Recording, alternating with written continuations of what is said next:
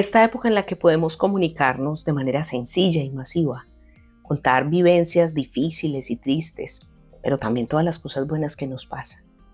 Tal vez en otro momento del mundo sería imposible escuchar historias de personas que en la vida nos toparíamos, pero que seguro dejarán una semilla de esperanza. Te invito a seguir escuchando aunque el mundo te diga no, un podcast sin muchas pretensiones. Más que tomarnos un buen café con nuestros invitados quienes nos contarán sus historias u opiniones a través de conversaciones sinceras, honestas y amables. Tenemos tanto que contar y el mundo que escuchar que al final nos sentiremos reconfortados. Bienvenidos a nuestra segunda temporada.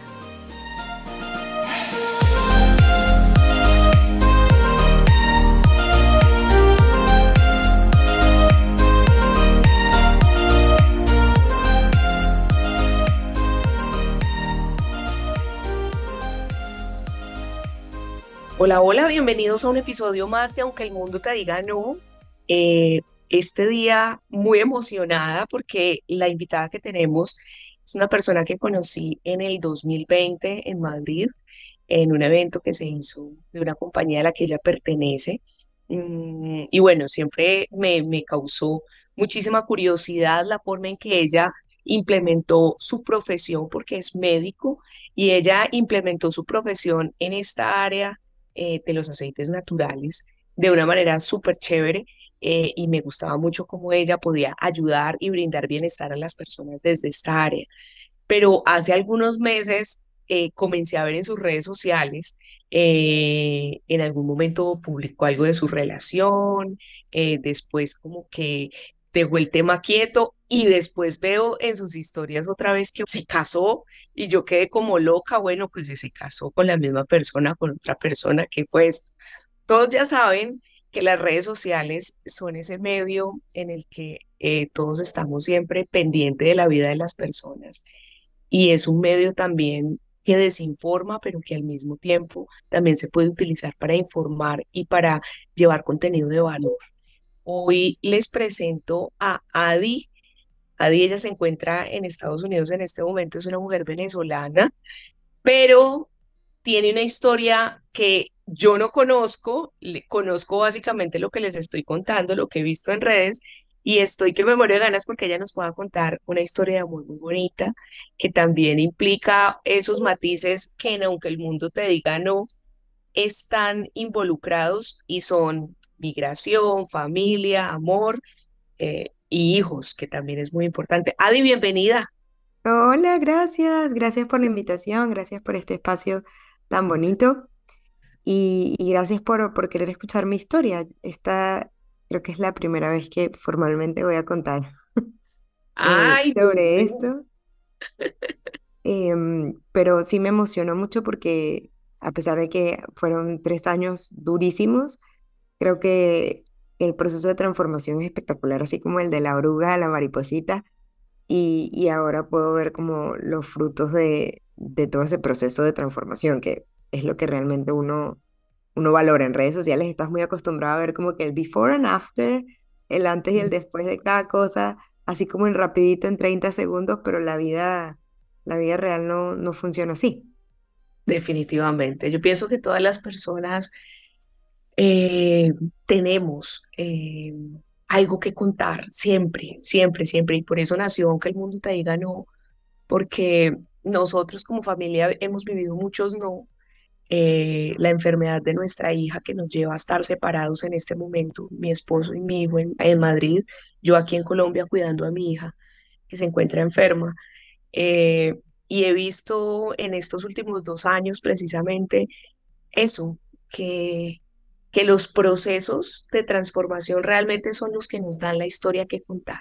Ni siquiera es tanto el hecho o el suceso como tal, sino esa decisión que tomamos de qué voy a hacer con esto que me está pasando. Nos lleva a transformarnos interiormente y veo que en el caso de tu familia fue desde lo espiritual. Tomaron una decisión espiritual de ser transformado y pues fruto de eso eh, los resultados. ¿Quién es Adi? Cuéntanos quién es Adi. Ay, ok. Bueno, eh, Adi en verdad se llama Adiari, ok, completo el nombre, pero nunca lo uso porque siempre lo, lo, lo dicen mal, lo escriben mal, o sea, ya yo estoy acostumbrada. Entonces, como que el Adi es la versión más sencilla de recordar para todo el mundo. Mi apellido original es Medina, eh, Ujú, pero el Tineo es el apellido de, de mi esposo y aquí en Estados Unidos como que tú adoptas el apellido si quieres, ¿no? Yo quise, yo quise adoptarlo para poder ser la mamá de Luca Tineo porque me parecía muy raro que yo tuviera otro apellido. Así que me quedé con el apellido de mi esposo. Soy venezolana, soy médico, soy bailadora profesional de flamenco. eh, mm, mm, bueno, am- amo, bailar y amo todo lo que tiene que ver con artes escénicas. O sea, me encanta actuar, eh, me encanta cantar. O sea, no es que uy, canto bellísimo, pero me encanta, me encanta todo eso. Y soy apasionada de, de la salud. Eso me, me apasiona mucho, mucho, mucho. Creo que lo, lo que más pudiera describirme es que es una persona que desde que tiene uso de razón ha querido superarse. O sea, yo siempre he querido como que convertirme en una persona mejor y soy súper aprendedora. Entonces Está me encanta como que investigar, aprender sobre eso y volverme buena en eso. O sea, es como bien. que así es, así es mi, mi ritmo de vida. Pues me gustan las redes sociales, entonces voy a investigar, voy a estudiar hasta que sea buena. Y así hago como que con todas las cosas que, que me llaman mucho, mucho la atención. Con las que no me llaman la atención, no hago ni el esfuerzo. Es como Sí, que voy a buscar a alguien que me ayude con esto. sí, sí. Y, y creo que eso ha permitido que me vuelva buena en ciertas cosas, eh, como que a profundidad, y en las demás pido ayuda. Pedir Vale. ayuda, y eso es algo que, que, que me gusta a mí. Y es valioso, es valioso porque a mí, por ejemplo, me cuesta mucho pedir ayuda. Eh, esa área de la autosuficiencia en mí ha sido algo que Dios ha tenido que tratar un montón porque me cuesta muchísimo y, y he aprendido a hacerlo, pero me costó muchos tropezones. Adi, ¿hace cuánto migraste de Venezuela para Estados Unidos? Hace casi siete años. Hace casi siete años. Fue en abril del 2017 que, que me mudé. Yo me, yo me comprometí con Mike, que lo voy a nombrar mucho, es mi esposo. Eh, me comprometí con él en marzo del 2017 y en abril me vine. Vale. Y básicamente fue por tu compromiso, viajaste pues porque te ibas a casar. La verdad es que nosotros, bueno, aquí te voy a contar como que el principio de nuestra historia. Nosotros nos conocimos chiquitos. Él Ujú. éramos, em, él, él era el novio de, de una muchacha que bailaba conmigo, flamenco. Y no, yo, yo no hice nada, o sea, no fue nada, nada loco. Yo de hecho lo, lo veía él mucho más grande que yo. O sea, yo tenía 14 y yo juraba que él tenía como 18 porque él tenía carro y, y, ¿sabes? Era como un adulto más grande y yo, la verdad es que no, yo simplemente decía, ay, cuando yo tenga novio, yo quiero tener un novio como él. Yo, yo recuerdo decir eso. Pasaron, pasó el tiempo y, y bueno, después ellos terminaron y un día él me ofreció la cola, no sé cómo se dice en Colombia, pero como llevarme a mi casa porque yo ah, estaba ahí en el gimnasio y, y ahí, ahí empezó todo. ah, Empezó, vale. había, había BlackBerry y empezamos a hablar. Por el pin, dame Por tu el pin, pin. fue dame tu pin. Y empezamos ahí a hablar y bueno, ya ahí fuimos novios un tiempo, luego pasaron mil cosas, después nos alejamos un montón y ya en el 2000, eh, ve- ¿en el 2000 qué? En el 2016 Sí. empezamos a hablar otra vez y, y él me dice, bueno, ya, o sea, nosotros somos grandes, vamos a hacer las cosas bien. Eh, yo ahora analizo todo eso y digo, bueno, ese día fue el Espíritu Santo guiando esa conversación, porque, o sea, eh, estábamos de no hablar para nada, hablar como que, ok, pero ya, serios, vamos a hacer las cosas bien, queremos tener una familia, yo quiero hijos, yo- o sea, fue todo como súper transparente. Pero él es venezolano, él estaba en Venezuela contigo. sí, él es venezolanísimo. Ah, vale. Sí.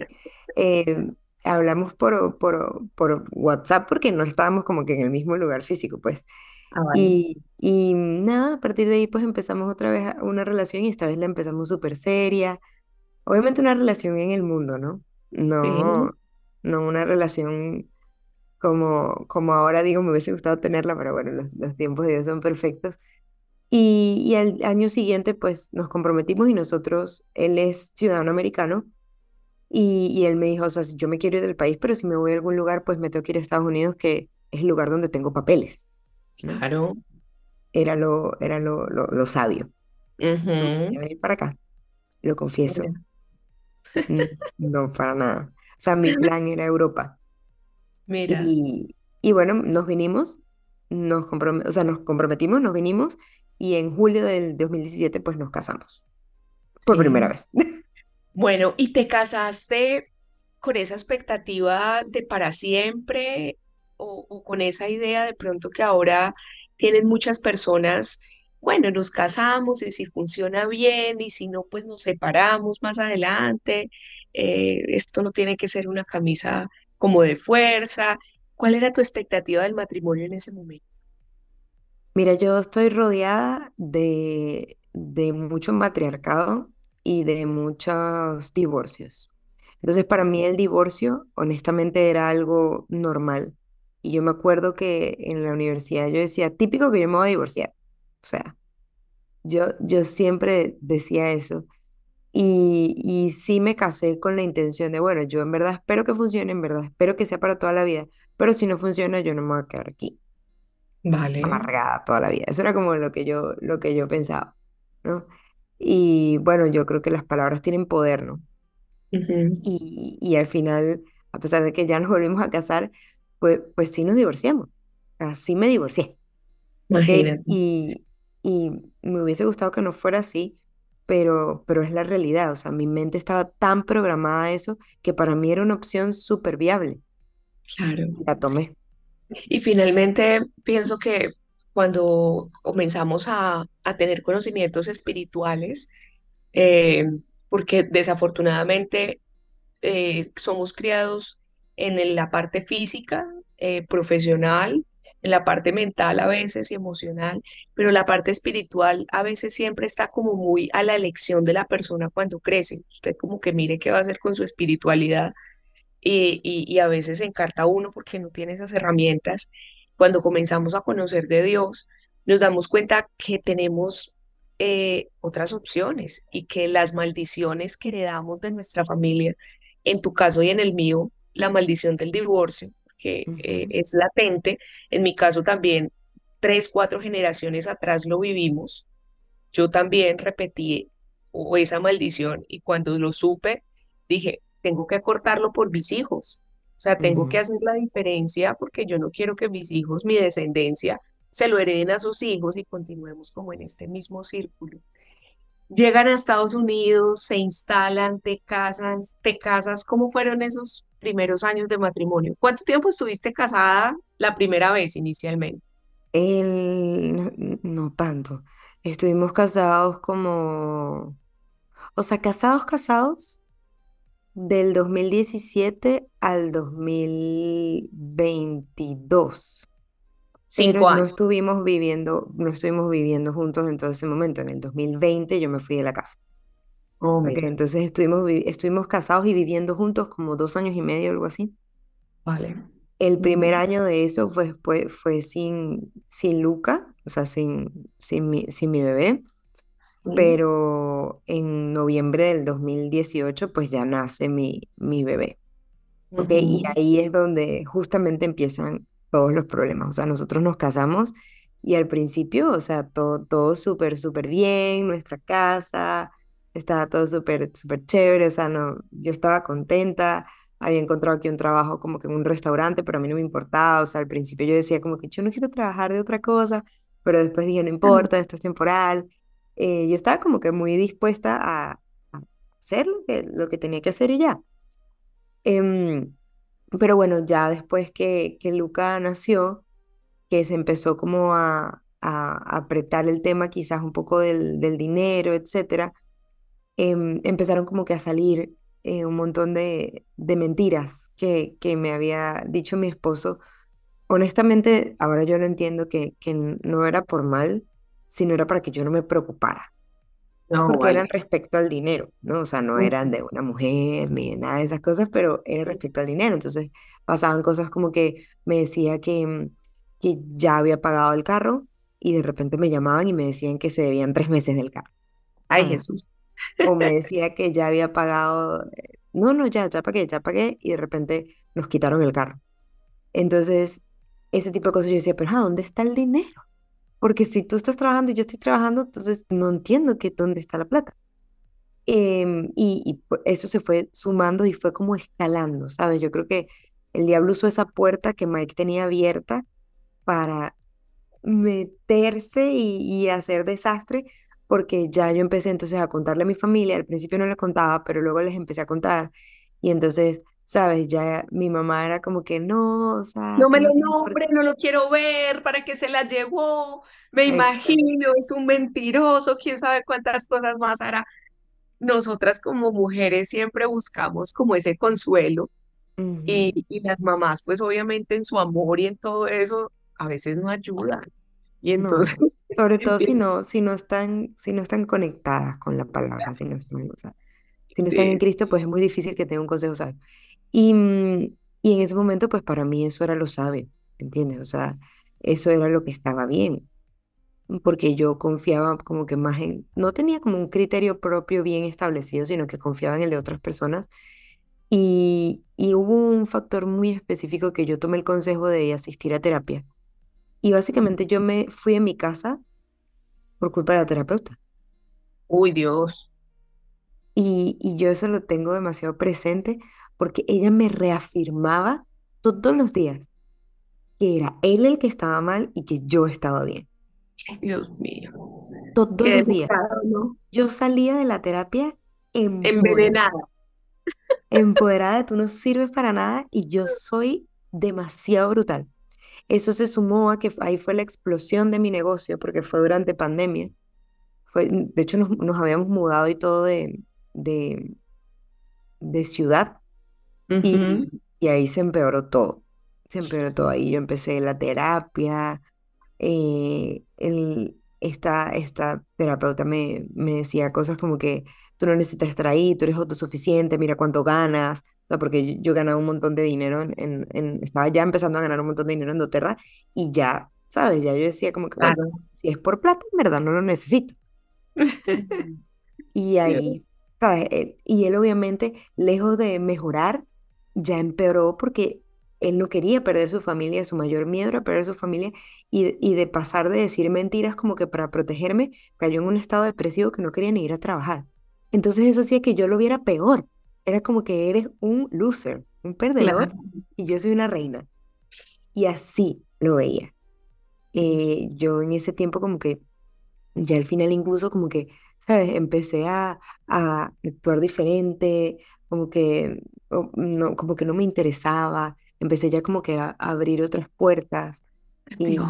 terrible. O sea, ¿Y él, y él qué hacía? O sea, él en ese momento, él, él, él, él qué, solamente sumido ahí como en su dolor y en sus cosas, o, o trataba de mejorar, como, como de vamos a hacer algo, vamos a, a solucionar las cosas, o simplemente lo que pasa es que yo viví eso muy en secreto, ¿entiendes? O sea, la única evidencia que él tenía de que yo estaba obstinada y que no quería nada era, además de que obviamente peleábamos, era que yo corté toda la intimidad.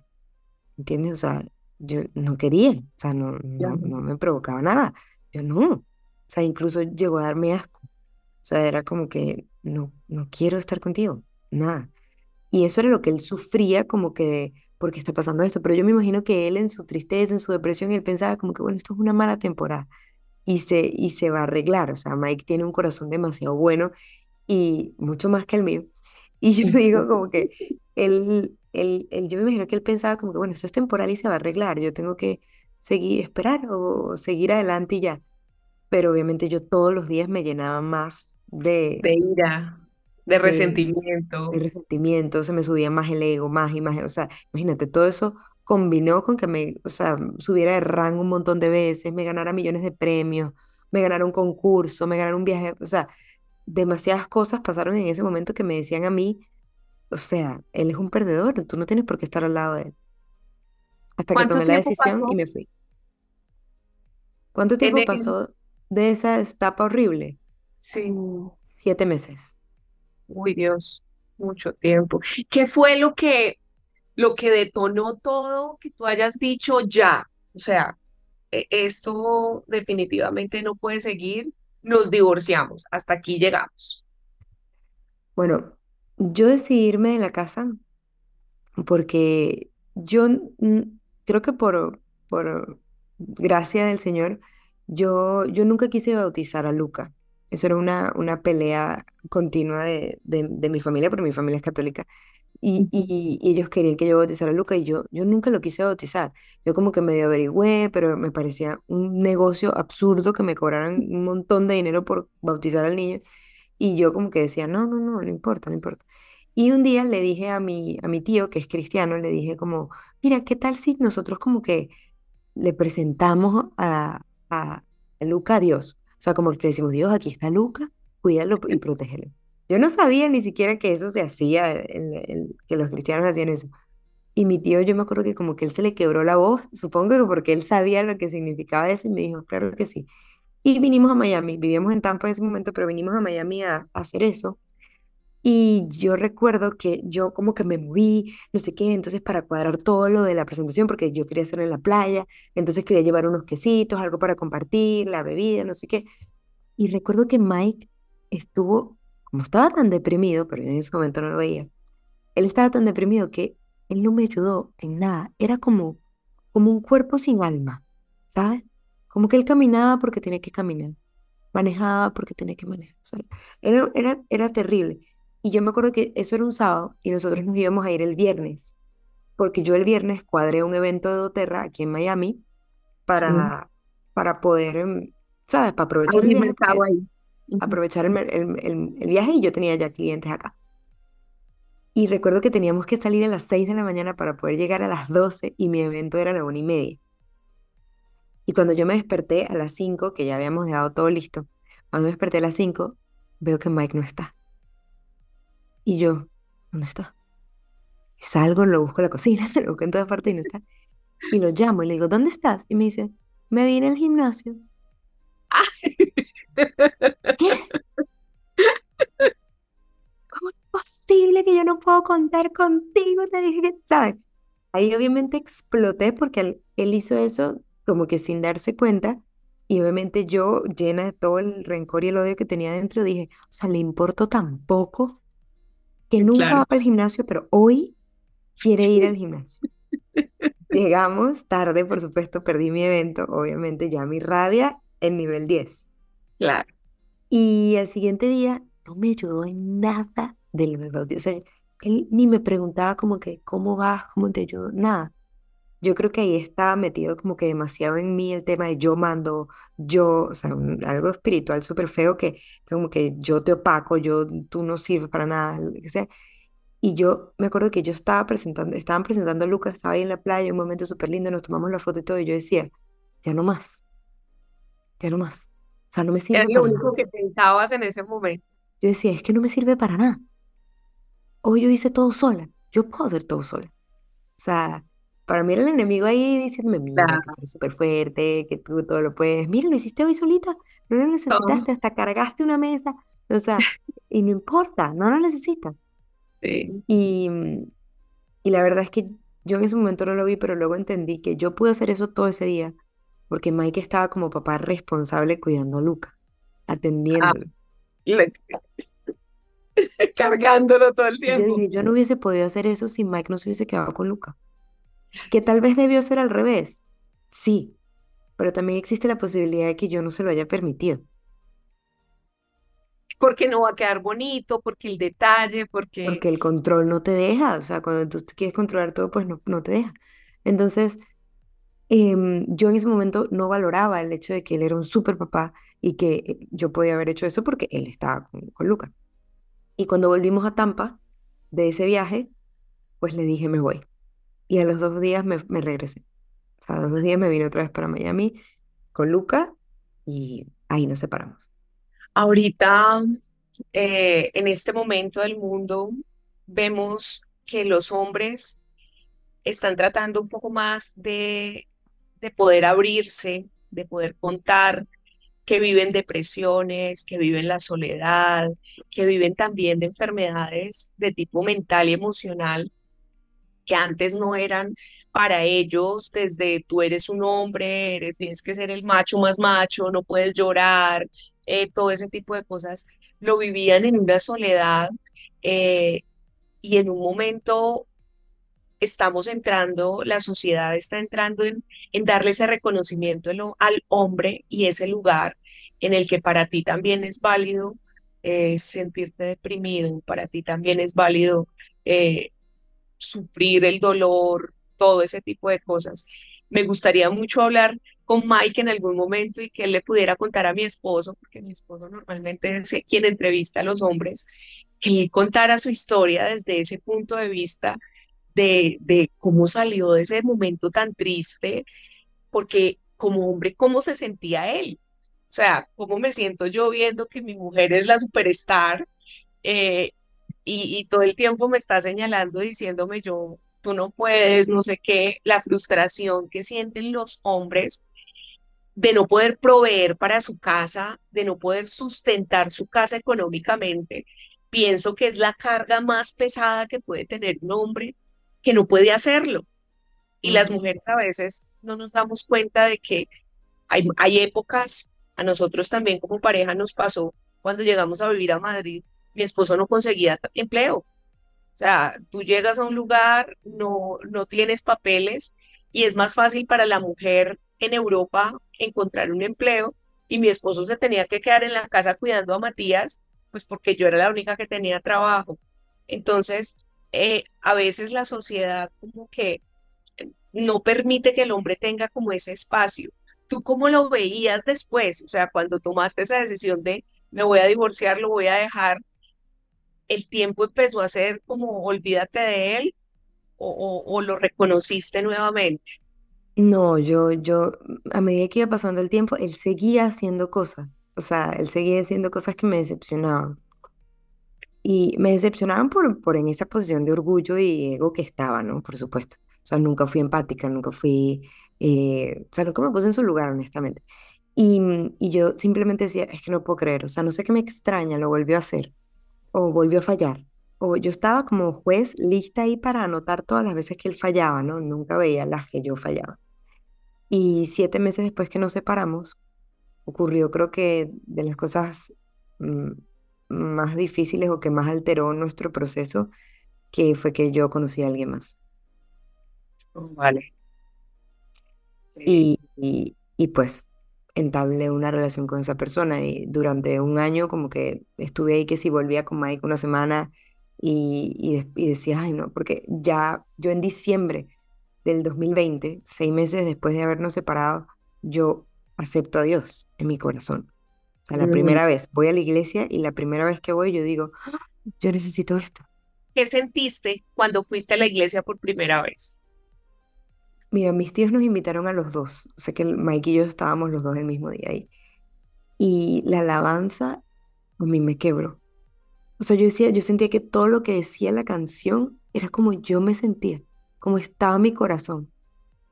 Y yo decía, yo quiero de eso que ellos hablan como que en la parte linda de la canción, que esa tranquilidad, yo quiero que me acompañe, yo quiero que me abrace, yo, yo, yo sé que tú puedes hacerlo todo, ya yo creía en Dios, pero no de esa manera. Y, y yo dije, yo quiero esto. Y ese día los dos aceptamos a Dios. Pero a ver, yo, yo aquí estoy como perdida. Estaban divorciados, no te, vivían ya en casas diferentes, eh, pero seguían teniendo algún tipo de relación. Bueno, lo no relación, pero bueno, por Luca obviamente teníamos que hablar todo el tiempo. Pero mis tíos, que te dije ahorita que son cristianos, nos invitaron a la iglesia a los dos, como que por ah, separado. A él y a mí. Ajá. Y, y, llegamos ahí, bueno, y yo no tenía, o sea, yo no era que no lo podía ver ni nada, ¿no? Yo, normal, pero ¿sabes? Haciéndome la importante. Él sabía que tú tenías ya otra pareja. No, yo ahí no, yo ahí no tenía nadie. Ah, vale. Cuando conocimos a, Dios no tenía nadie. Pero como que ya le entregamos nuestro corazón a Dios y Mike activó su obediencia ahí mismo. Oh, fue él el quien arrancó. O sea, él le entregó el corazón y se entregó de lleno. Él dijo, yo voy a leer la Biblia, yo voy a... O sea, hizo todo como que rapidísimo. En cambio yo fui más light, ¿no? Yo ah, como, que fui medio tibia y medio no, completísima, pero no sabía, ¿no? O sea, yo, yo era como que, bueno, sí, ya. Y empecé a ir a la iglesia todos los domingos y me encantaba y todo, pero bueno, en febrero, eh, pues conozco a otra persona. Por dejarme guiar de consejos de personas no sabias, descargué una aplicación Ay, y conocí a esta persona. Y bueno, el, el diablo yo creo que es, es puerco. mucho. Y, y bueno, pues me puso esa persona tal cual físicamente como en todo lo que satisfacía mi carne, ¿no? O sea, era tal cual como yo quería. Y, mm, y eso me trajo muchos, muchos problemas, porque se supone que esta persona también era cristiana y yo dije, perfecto, es cristiana. Ay, Dios. Y es ahí cuando uno dice, hombre, hay eh, ser cristiano ahorita es un rótulo, lo llamo rótulo, porque desafortunadamente mucha gente lo lleva de esa manera, pero hay muchas personas que, que no necesitan ser cristianas, son personas católicas y son personas de fe, son personas sí, íntegras, son 100%, personas que, que llevan eh, lo, lo que dice la palabra, o sea, lo que dice la Biblia. Eh, 100%. respetan, respetan su hogar, tienen principios. Entonces, ahorita el llamarse cristiano está muy de moda, pero de ahí a ser un cristiano radical, verdadero, de De verdad, o sea, yo, yo entendí que lo más importante era como que, que la persona tuviera una relación con Dios y no la religión. O sea, tú puedes ser católico, puedes ser cristiano, pero si tú tienes Sí, una relación con Dios, eso es lo que realmente cuenta. Si Dios sí, para ti realmente es el- está en primer lugar, eso es lo que realmente cuenta. Entonces, sí. pues en ese momento yo no entendía muy bien, ¿no? Nada. Y, y, y como yo vi que él era cristiano, yo dije, "Ah, bueno, chévere, es buenísimo porque así, o sea, estamos en la misma sintonía. Mm, Y bueno, él honestamente sí hablaba mucho Biblia y, y sabía mucho de, de todas las cosas, pero no la practicaba para nada. Gran diferencia, ¿no? Gran diferencia. No vivía la palabra de Dios y, Sí. y pues ahí ¿Y cuánto tiempo estuviste así? Me dices que un año, ahí como que sí, como que no. Mucho tiempo, estuve ¿no? un año con esa persona volviendo, terminando, volviendo, terminando y ya a final de ese año eh, me fui a Venezuela de las, como que de las peleas más horribles que, que he tenido con Mike, me, me fui a Venezuela Las peleas más horribles que tuve, porque ahora nuestro corazón ha cambiado y yo no voy a tener más nunca una pelea como esa, en la que de mi boca salgan palabras tan feas. ¿Ok? Sí.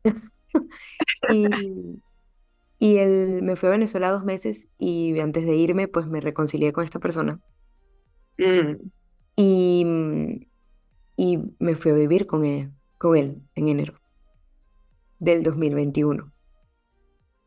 Pero Dios es tan maravilloso que yo tenía como esa ganas de buscarlo, esas ganas de, de buscarlo. Y empecé a buscar como que una iglesia que me quedara cerca de donde yo vivía con él.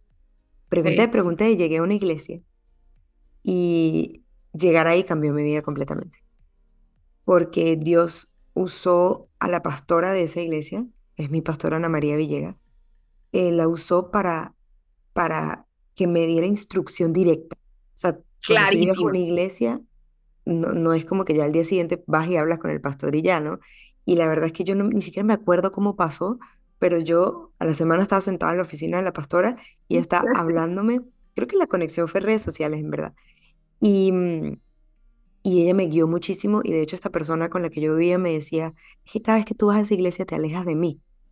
Ah, y yo en verdad sentía que sí en el fondo de mi corazón, pero yo le decía, no, no, no, como no, no, no. Pero yo sentía que sí porque a medida que avanzaban las semanas, yo tenía más convicción de pecado bueno, y Dios sabía haciendo. Dios haciendo su obra. Entonces yo, yo decía, yo creo que esto está mal, yo creo que esto está mal, yo creo que esto está mal. Y entonces era más convicción y más convicción y empecé a leer la Biblia, me compré una Biblia linda, eh, ¿sabes? Empecé como a volverlo práctico y me paraba súper temprano y oraba. Así que, y él obviamente, yo me imagino que él veía eso y era como que, bueno, está, él ya sabía, La voy a imagino perder, claro, la estoy perdiendo. él se imaginaba como que en lo que ella recapacite y entienda el 100% pues la voy a perder. Claro. Y era una guerra como que no fuera. Hasta que, bueno, ya a un punto que simplemente, pues, nos separamos. Yo le, yo le, me fui a casa de una amiga. y Luca estaba con Mike. Era su momento de estar con Mike. Entonces yo me quedé en casa de mi amiga y le dije, le entregué mi trabajo a Dios. Le dije, Señor, esta semana yo no voy a trabajar. Yo te lo entrego y yo necesito que yo me voy a leer la Biblia. Yo voy a ayunar porque en la iglesia dicen que si uno ayuna, uno yo no sabía muy bien, entonces ahí dicen que si uno ayuna, uno debilita su carne y, y se busca, te busca, fortalece su espíritu y tú hablas. y se desatan milagros y todo. Entonces yo lo que le pedí era, dime qué tengo que hacer, o sea, porque la verdad no sé qué hacer y, y si yo tomo la decisión va a estar mal porque ya he venido tomando puras decisiones terribles, entonces guíame tú. Y me acuerdo que durante esa semana ayuné y yo, yo le había dicho a esta persona que iba a recoger mis cosas el domingo. Y el sábado en la mañana me paro y escucho clarito algo que me dice, tienes que ir hoy en la noche a tu casa. Y yo, yo no tenía Ah, carro, lo había vendido todo. Y le digo, le digo a mi amiga, por favor, llévame hoy en la noche a mi casa. No, tú ya dijiste que ibas mañana, tienes que cumplir tu palabra. Y yo no podía, o sea, yo, yo no, el, el- la, la voz era tan fuerte que yo pasé todo el día, yo le decía, Clarice, tienes que llevarme, o sea, no, no puedo. Y al final pagué un Uber, un taxi, carísimo, me costó como 50 dólares. Y nunca se me va a olvidar. Y yo fui porque yo decía, yo tengo que ir. Claro, yo no sabía muy bien qué era el Espíritu Santo, lo que, lo que, lo que me estaba diciendo. Y luego cuando voy en el carro, lo vuelvo a escuchar y ahí tengo la revelación de que es el Espíritu Santo. Y en el carro me dice, cuando tú vayas, vas a encontrar a otra mujer ahí en tu casa. Ay, me muero. Adi, deja esa historia y no vayas a seguir, porque esto nos da para un episodio más en Aunque el mundo te diga no, quiero tener un segundo episodio donde nos cuentes a detalle qué pasó, si fueron bien invertidos esos 50 dólares, por favor, de ese Uber, valió la pena cuando llegaste lo que viste, por Dios, no, esto está de novela. Pero más que eso, en este segundo episodio quiero que nos cuentes cómo fue ese proceso de reconciliación y cómo llegaste a casarte por segunda vez con tu esposo, que es lo más bonito de todo.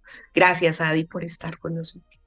Ay, muchas gracias por esta invitación y claro que sí, yo les, les cuento la segunda parte, pero tienen que comprometerse a que si escucharon esta primera, tienen que escuchar el resto porque a pesar de que en esta primera parte eh, se ve la mano de Dios, en la segunda parte de la historia se ve su gloria y creo que eso es lo, lo más importante. Vale, gracias, Adi. Nos vemos en un próximo episodio de Aunque el mundo te diga. no.